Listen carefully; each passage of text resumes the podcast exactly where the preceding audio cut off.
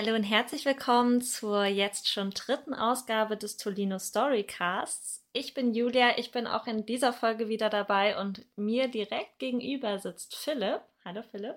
Hallo Julia, äh, schön hier zu sein. Also ich bin Philipp von Bookwalk und ihr kennt mich schon aus der allerersten Podcast-Ausgabe. Genau, und ich bin Julia von Miss Foxy Reads und äh, ich habe schon letztes Mal mit Ramona eine Podcast-Folge aufgenommen und Philipp und ich, wir haben direkt im September das Buch für den Tolino Story Club im September betreut. Das war das letzte, was du hörst von Andreas Winkelmann. Der Tolino Story Club ist ein monatlich stattfindender Buchclub von Tolino. Wir reden mit euch zusammen in einer Facebook-Gruppe jeden Monat über das aktuelle Buch des Monats und tauschen uns gemeinsam aus. Und am Ende des Monats folgt immer ein Livestream mit dem Autor oder der Autorin. Und wir nehmen den Tolino Storycast auf, um eben über das zu sprechen, was wir so beim Lesen gedacht, gefühlt oder uns gefragt haben. Und genau deswegen nehmen wir euch heute mit und reden über das letzte, was du hörst von Andreas Winkelmann.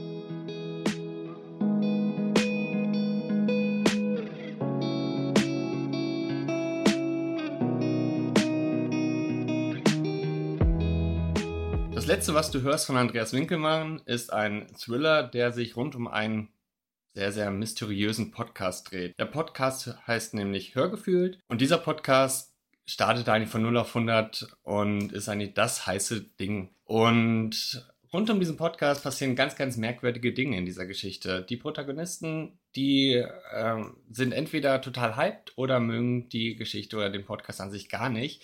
Und alle, die irgendwie den Podcast toll finden, sehen auch diesen Marc Maria Hagen, das ist der Podcast-Inhaber, als mehr oder weniger heilig an.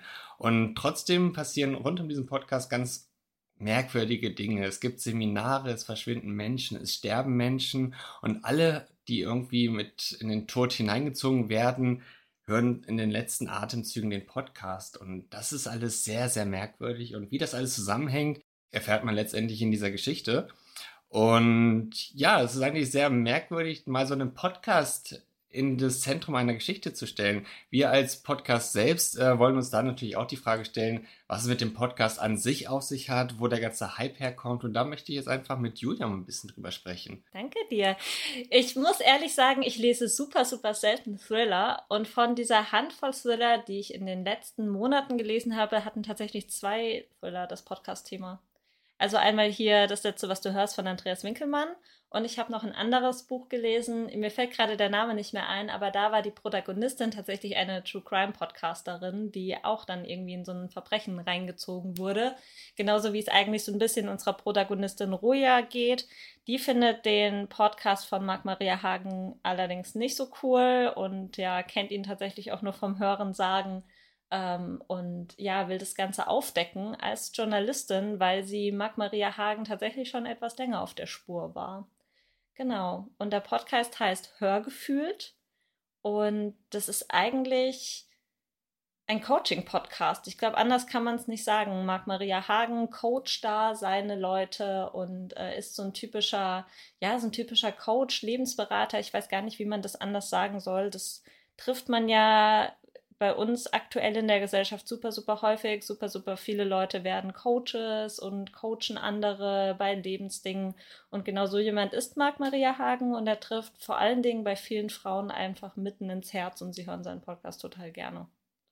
Genau, und was ich da auch äh, hervorheben möchte, ist einfach das Thema Positive Vibes Only. Also es geht eigentlich nur darum, dass man sich selbst ins Zentrum stellt und alles andere in den Hintergrund rückt, was ja erstmal positiv ist.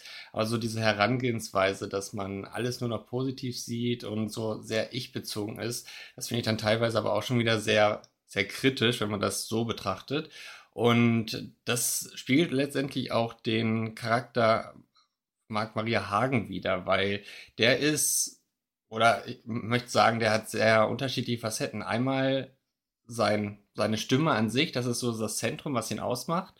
Und dann gibt es noch sein Äußeres, was letztendlich der komplette Kontrast dazu ist. Und ich glaube, durch diesen Kontrast, den er seit Jahren, seit Jahrzehnten letztendlich ähm, schon gefühlt und selbst erlebt hat natürlich, kam natürlich auch diese Fokussierung bei dem Podcast dann letztendlich zustande, weil man gar nicht so auf das Äußere achten soll, sondern eher wirklich auf sich selbst sich konzentrieren muss. Und das fand ich eigentlich sehr spannend, dass man das dann zum Thema eines Podcasts gemacht hat. Und ja, wie findest du denn insgesamt das ganze Thema Podcast in einem Buch? Ich finde es eigentlich ganz cool, wobei ich ja so ein bisschen äh, vorgeprägt bin, weil ich beschäftige mich natürlich auch beruflich, tatsächlich nur am Rande, aber ich beschäftige mich mit Podcasts und ich habe viel Hintergrundwissen darüber, wie es so hinter den Kulissen eines Podcasts aussieht. Also was macht man irgendwie, um den Podcast bekannter zu machen?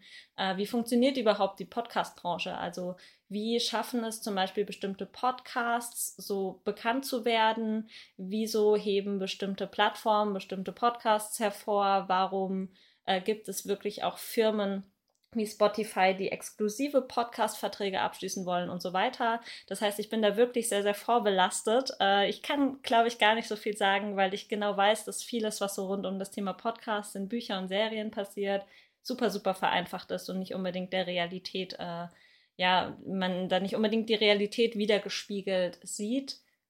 Was hast du denn so als Laie gedacht? Also ich habe mich tatsächlich erstmal gefragt, wie es denn sein kann, dass ein Podcast, der laut Geschichte so super erfolgreich ist, wirklich nirgends Beachtung findet in den Medien. Also das Ding ist eher so ein regionales Podcast-Thema äh, mit Schwerpunkt Köln. Von da aus ist das ganze Thema gestartet und ist dann aber jetzt natürlich bundesweit äh, sehr, sehr erfolgreich. Und wie wir im Verlauf der Geschichte bei der Recherche der äh, Polizistin letztendlich erfahren ist, dass es wirklich nirgends irgendwas zu diesem Podcast gibt. Es gibt natürlich so hier und da mal ein paar kritische Stimmen, aber keinerlei Berichterstattung. Das fand ich natürlich als Laie sehr, sehr merkwürdig, wie ein Thema, das so schnell, so erfolgreich geworden ist, keinerlei Beachtung nirgends ähm, erfahren hat. Und das hatte ich dann auch in unserer Facebook-Gruppe mal angesprochen gehabt. Und das ist da auch vereinzelt auch sehr kritisch aufgefallen, aber dann kam Jule mit ihrem Fachwissen um, um die Ecke und meinte, dass das in der Realität gar nicht ähm, oder gar nicht so genau funktioniert, aber in der Literatur oft so vereinfacht dann dargestellt wird. Finde ich natürlich als Laie ein bisschen fragwürdig, äh, macht das natürlich die Geschichte dadurch ein bisschen einfacher für die Protagonisten an sich. Das finde ich ein bisschen schade, dass man da das über Abkürzung macht, aber ich glaube, das ist so ein gängiges Mittel in der Literatur. Ja, ich glaube schon. Das wäre, glaube ich, zu komplex, um da irgendwie sich noch eine super große Hintergrundgeschichte drüber auszudenken oder so. Also ich fand es gar nicht so schlimm, muss ich sagen. Trotzdem wissen, was ich so rundherum habe. Was ich aber super, super creepy fand, das ist tatsächlich so ziemlich der Anfang des Buches, weil äh, da geht es ganz, ganz stark um den Podcast Hörgefühl. Und Philipp hat es ja eben schon gesagt, es geht sehr oft um dieses Positive Vibes Only, was man ja generell super kritisch sehen sollte und kann. Ähm, aber diese Positive Vibes, die kommen so am Anfang des Buches einfach gar nicht rüber. Wir erleben nämlich direkt die Perspektive von unseren zwei Protagonistinnen. Das sind Roja, sie ist Journalistin und eigentlich wirklich so die Protagonistin, die im Zentrum der Handlung steht. Und wir erleben Carola. Carola ist Kommissarin und die wird sehr, sehr schnell an einen Schauplatz gerufen, denn Roja ist auf dem Weg zu ihrer Freundin Martina, die sie total aufgelöst angerufen hat und sie ahnt, dass irgendwas nicht stimmt. Sie ist super schnell mit dem Auto zu ihr unterwegs, weil sie will an den Ort fahren, an dem sie Martina vermutet. Das ist irgendwie ein alter Baum. Und sie baut auf dem Weg dorthin einen Unfall und sagt an der Unfallstelle dann irgendwie nur noch halb bei Bewusstsein, ihr müsst nach Martina gucken, ähm, ich habe Angst, dass sie, dass ihr etwas zustößt. Und Carola, die Kommissarin, nimmt das natürlich so halb ernst. Ähm, so, sie sieht dann natürlich junge Frau am Steuer, hat mit dem Handy in der Hand einen Unfall gebaut, weil sie gerade natürlich mit Martina gesprochen hat. Und äh, fährt dann aber trotzdem zu diesem Baum. Und es ist total dunkel, dämmerig und super, super gruselig. Und ähm, dann findet sie tatsächlich Martina. Allerdings ist Martina nicht mehr am Leben. Die Stimmung ist total bedrückend ähm, und wird super, super bedrückend geschildert. Und das Allergruseligste ist, dass Martina AirPods in den Ohren hat und auf ihrem Handy läuft eben der Podcast von Marc-Maria Hagen, Hörgefühlt. Und äh, ja, das, ich fand diese Stimmung total gruselig und ich habe mich sofort gefragt, uff, was ist denn mit diesem Podcast los? Irgendwas stimmt da nicht. Und mir hat es total viel Angst gemacht, weil irgendwie konnte ich es mir mit Logik nicht erklären. Wie ging es dir dabei? Also, dass es natürlich irgendwas um den Podcast äh, geht, war ja natürlich klar, weil das ganze Thema des Buches ja sich um den Podcast dreht. Von daher hatte ich das in dem Moment gar nicht so hinterfragt, am Anfang zumindest nicht. Ähm, ich fand aber die Szene, die du gerade geschildert hast, die fand ich insgesamt sehr gruselig. Die hatte ich abends im Bett gelesen, es war dunkel ähm, Und einfach war es von der Atmosphäre sehr, sehr gut geschildert. Also man erlebt ja in dieser Situation Carola und es wird ja auch geschildert, dass sie sich in dieser Situation gar nicht so wohl fühlt, weil sie sich irgendwie verfolgt gefühlt hat. Und da muss ich sagen, das war echt eine beklemmende Szene, die mich schon sehr gegruselt hat. Also es war für mich tatsächlich die gruseligste Szene im ganzen Buch. Ja, für mich auch. Ähm, kam vielleicht auch durch den Umstand zustande, dass es wirklich auch bei uns, wo ich das gelesen hatte, abends sehr dunkel war und ich mich da total reinversetzen konnte. Und das fand ich dann sehr, sehr, sehr gruselig. Und ähm, ja, ich fand es dann im weiteren Verlauf auch, äh, also kurze Spoilerwarnung, kann sein, dass wir ähm, nicht alles spoilerfrei erklären können, einfach weil die Thematik des, des Thrillers das gar nicht anders hergibt. Von daher, ähm, kurze Spoilerwarnung, falls ihr das Buch noch nicht gelesen habt, hört einfach später nochmal rein. Ansonsten viel Spaß beim Weiterhören natürlich. Und ähm, ja, ich fand es auf jeden Fall sehr merkwürdig, wie Roja letztendlich in dieser ganzen Situation hier hineingekommen ist, weil sie kannte als Journalistin Martina jetzt nur durch ihre Tätigkeit als Journalistin, weil sie. waren Freunde. Aber erst durch die Recherche, durch den Podcast. Ah, stimmt, ja. Und ähm, genau, die haben dann trotzdem eine relativ enge Beziehung zueinander aufgebaut, trotz ähm, dieser geschäftlichen Beziehung zueinander. Und Roja hat natürlich alles hinterfragt, was die Polizei am Anfang vermutet hat, weil es hieß am Anfang, dass das ein Selbstmord gewesen ist und Roja konnte von Anfang an diesen ganzen ähm, ja gar nicht glauben oder dem ganzen Ergebnis nicht trauen und hat dann natürlich dann immer nachgefasst und ähm, dieses Nachfassen, das fand ich sehr, sehr sympathisch einfach, weil ähm, es einfach das das Gesetz in Frage gestellt hat und nicht alles das, was man vorgesetzt bekommt, äh, auch schluckt, sondern auch kritische Fragen stellt. Und das fand ich in diesem Aspekt sehr interessant. Wie hast du denn die ganze Beziehung Roja Martina letztendlich aufgefasst und die ganzen Schritte, die da daraus entstanden sind? Also Roja Martina kann ich tatsächlich gar nicht so wirklich fassen, weil Martina stirbt am Anfang der Geschichte und ja, ähm, ich muss aber ehrlich sagen, gerade wenn ich mich so auf Roja und, und Carola, also die Kommissarin, beziehe, ich hatte mit beiden so ein bisschen meine Probleme. Ich fand sie nicht unglaublich schlimm und tiefgreifend, dass ich jetzt gesagt habe, wow, ich kann dieses Buch auf keinen Fall weiterlesen, aber sie waren mir beide nicht so unbedingt sympathisch. Also Roja als Journalistin ist natürlich sehr stereotyp äh, versucht sehr, sehr viel irgendwie selbst rauszufinden, ähm, geht ja später auch echt große Gefahren ein und meiner Meinung nach boykottiert sie so manchmal ein bisschen die, äh, diese Ermittlungen und das fand ich nicht so toll. Auf der anderen Seite Carola als Kommissarin, die eigentlich volle Kraft voraus irgendwie ja, den Anspruch haben müsste, alles zu lösen und ja, das aufzuklären, gefällt mir manchmal auch nicht so gut. Sie ist so sehr anti, hat eigentlich auch gar keinen Bock auf Roja und ja, die beiden nähern sich erst gegen Ende der Geschichte ähm, ja mehr an. Das war so ein bisschen mein Problem mit beiden. Ähm, aber ich glaube, das muss bei einem Thriller auch nicht unbedingt sein, dass man die Protagonistinnen und Pro äh, Protagonisten irgendwie hundertprozentig mögen muss. Von daher war das total okay. Was ich nur an Roja wirklich so krass fand, ist, wie sehr sie sich in Gefahr begibt, weil sie ahnt ja von Anfang an, hey, da stimmt irgendwas nicht, der mag Maria Hagen, an dem bin ich schon vor dem Mord an Martina irgendwie dran, der ist mir nicht ganz koscher. Und ähm, dann ist es ja wirklich so, dass ähm, der erste Mord an Martina passiert. Und es ist ja wirklich nicht nur der Mord an Martina, sondern angeblich hat Martina erst ihren Freund oder Ehemann ermordet und dann sich selbst. Und ähm, das Ganze passiert dann nochmal, und zwar mit Sarah und ihrem Freund. Da ist genau das Gleiche. Ihr Freund wird ermordet aufgefunden und Sarah kurz darauf auch. Was aber Roja an der Stelle tut, ist, dass Sarah eigentlich einen Platz in einem dieser heiß umkämpften Seminare von Marc Maria Hagen hat. Und Roja gibt sich für Sarah aus und erscheint dort als Sarah. Ähm, genau, was man dazu wissen muss, ist, die beiden standen auch vorher in Kontakt. Also sie macht es nicht nach Sarahs Tod, sondern das passiert gleichzeitig, was super, super gruselig ist. Aber sie begibt sich da wirklich in die Höhle des Löwens, kann man sagen. Und äh, ja, begibt sich sehr, sehr stark in Gefahr. Und das ist genau so ein Punkt, den ich meine, wenn ich sage, naja, sie boykottiert schon so ein bisschen die Ermittlungen von Carola und der Polizei.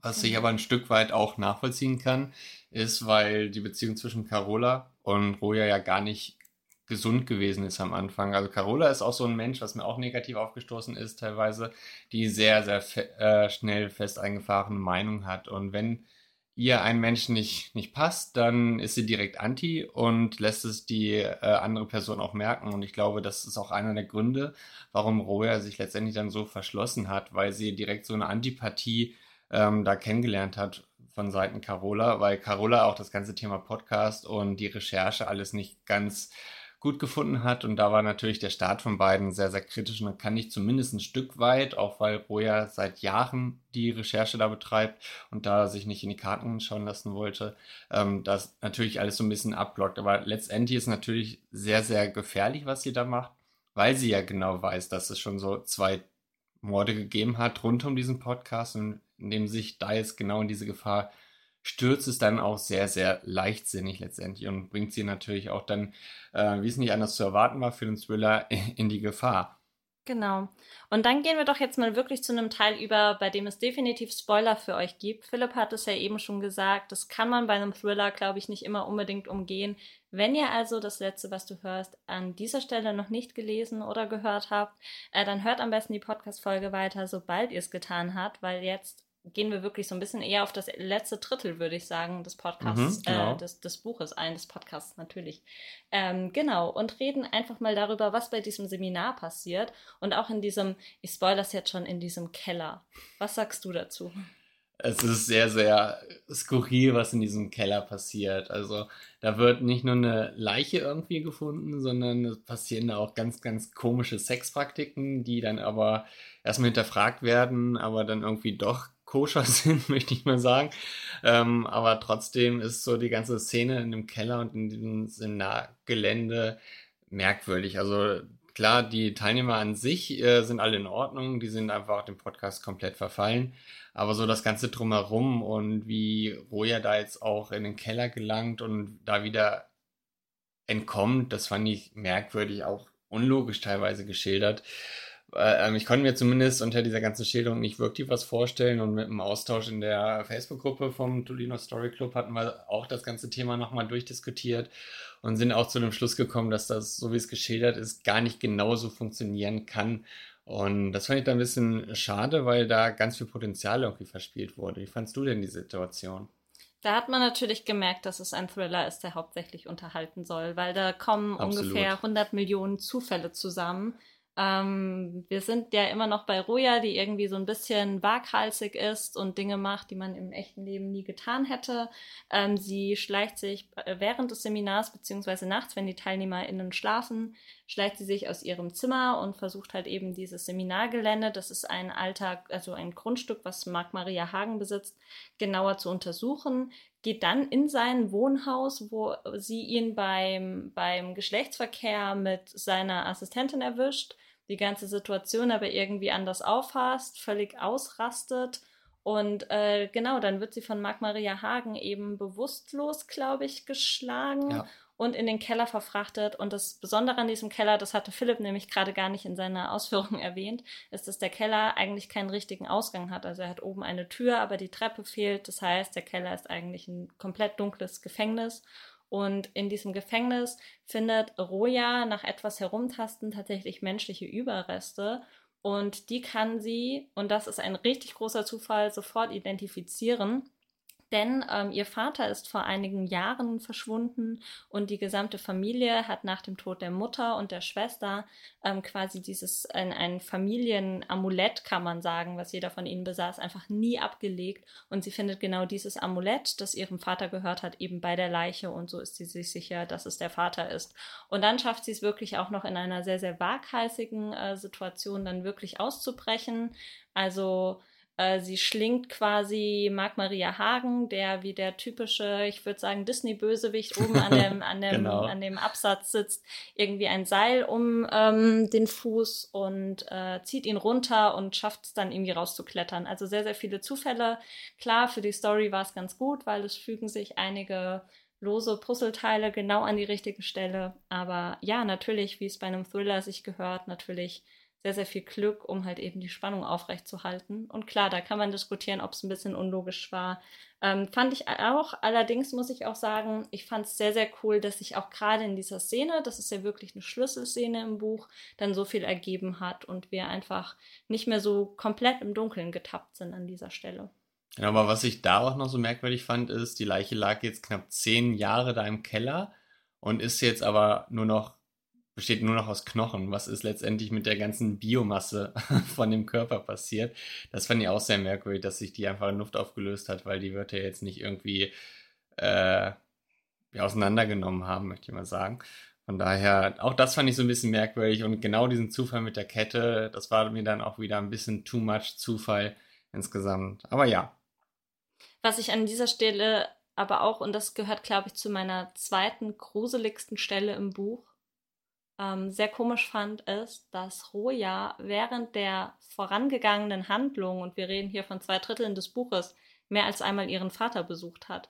Und ich habe an dieser Stelle, ich weiß noch, ich habe aufgeschaut, dich angeguckt und habe gesagt, sag mal, warst du schon da, wo Roja ihren Vater besucht hat, weil du noch nicht so weit warst im Buch wie ich? Das wusste ich damals. Und ähm, dann meintest du so, ja, wieso? Und ich dachte so, hey, was ist denn jetzt hier los? Und wir erfahren dann später ja, dass Roja sich das Ganze nur eingebildet hat, beziehungsweise sie ist tatsächlich in ihr altes Elternhaus gefahren, in ihr noch eingerichtetes Kinderzimmer und hat da halt einfach oft Zeit verbracht, weil sie einfach ihre gesamte Familie so sehr vermisst. Das ähm, fand ich aber auch wieder ein sehr, sehr cooler Twist an der Stelle, muss ich sagen. Also Andreas Winkelmann hat es schon mehrmals geschafft, mich ein bisschen zu überraschen. Also da kann ich dir nur zustimmen. Also diesen Twist mit ihrem Vater, den fand ich sehr, sehr gut ausgearbeitet. Das hat mir echt gut gefallen, weil man auch bis zum Ende nicht genau wusste, was ist da jetzt eigentlich genau passiert. Also das, das fand ich sehr, sehr schön.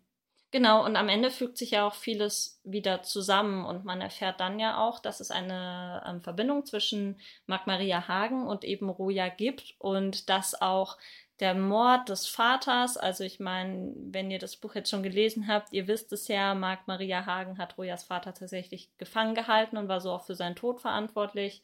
Ähm, das hat alles miteinander zu tun. Also es ergibt sich am Ende ein sehr, sehr schlüssiges Gesamtbild, was natürlich von vielen, vielen Zufällen begleitet wird.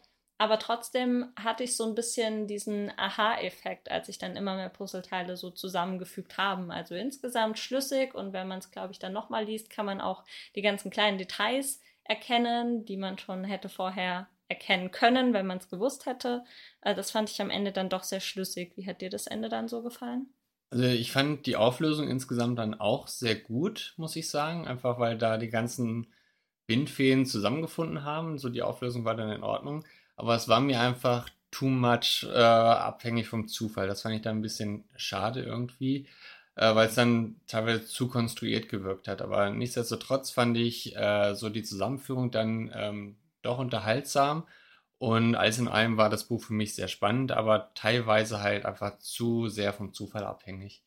Genauso geht es mir aber auch. Also ich glaube, ein sehr, sehr solider Thriller, den man sehr, sehr gut lesen kann, wenn man Spannung mag, wenn man ja sich auch gerne mehrmals überraschen lässt. Und äh, in dem Sinne kann ich es empfehlen. Ich glaube, wenn man sehr, sehr oft Thriller liest und in diesem Genre einfach zu Hause ist, dann fällt einem vielleicht auch noch ein bisschen mehr auf als mir, so als absolute wenig Thriller-Leserin. Ähm, genau. Genau, und das wäre es für heute. Wir laden euch natürlich herzlich dazu ein, auch im kommenden Monat, im Oktober, mit uns mitzulesen. Da wird nämlich das neue Buch von Ursula Poznanski, Stille blutet, heißt das äh, gute Stück, aus dem Drömer Knorr Verlag gelesen. Und das Ganze wird dann begleitet von Ramona und Annabelle. Die beiden kennt ihr ja bereits auch schon. Und ganz grob, da geht es um eine Nachrichtensprecherin, die kündigt äh, während einer Live-Sendung ihre Ermordung an. Und das Ganze natürlich öffentlich. Und keine zwei Stunden später ist sie schon tot. Also sehr, sehr mysteriös letztendlich. Es wird wieder sehr spannend und fühlt euch auf jeden Fall herzlich eingeladen, äh, im Oktober dieses spannende neue Buch mit uns zu lesen. Und schaut natürlich auch sehr gerne auf unserer Facebook-Seite vorbei. Genau, ihr findet alle Links dazu auf der Seite von äh, Tolino, also unter mytolino.de. Dort findet ihr die Verlinkung zum Storycast und findet da, glaube ich, auch sehr, sehr gut über die Tolino Social Media Kanäle hin. Und natürlich in den Show Notes haben wir auch nochmal alle Links für euch. Und wir haben noch eine weitere kleine Ankündigung. Falls ihr die beiden vorangegangenen Folgen schon gehört habt, habt ihr es wahrscheinlich schon auf dem Schirm. Am 4. und am 5. November findet wieder der Tolino, also die Tolino Story Days statt ähm, live aus Berlin für euch. Ihr müsst natürlich nicht nach Berlin anreisen. Ihr könnt das Ganze auch äh, von zu Hause aus hören. Ich werde übrigens auch mit dabei sein, genauso wie Ramona und Annabelle. Wir sind vom Tolino Story Club alle irgendwie eingebunden, abgesehen von Philipp, der leider auf Geschäftsreise ist, sonst wäre er, glaube ich, auch dabei. Und wen wir da natürlich auch oder wen ihr da natürlich auch wieder sehen könnt, das ist Andreas Winkelmann. Der wird nämlich auch Teil der Tolino Story Days sein und mit Annabelle ein bisschen auch über sein neuestes Buch sprechen. Und ich habe gehört, die beiden werden auch einen Escape Room zusammen machen. Also ich bin sehr gespannt drauf. Vielen herzlichen Dank fürs Zuhören. Es hat mir wieder sehr viel Freude gemacht, Teil des Podcasts zu sein. Vielen Dank, Julia, für deine Zeit und für den sehr, sehr netten Austausch. Und wir hören uns und wir lesen uns sehr gerne das nächste Mal. Macht es gut. Bis bald. Genau, dir auch vielen, vielen Dank, Philipp. Und auch von mir. Tschüss. Bis bald. Bis zum nächsten Mal.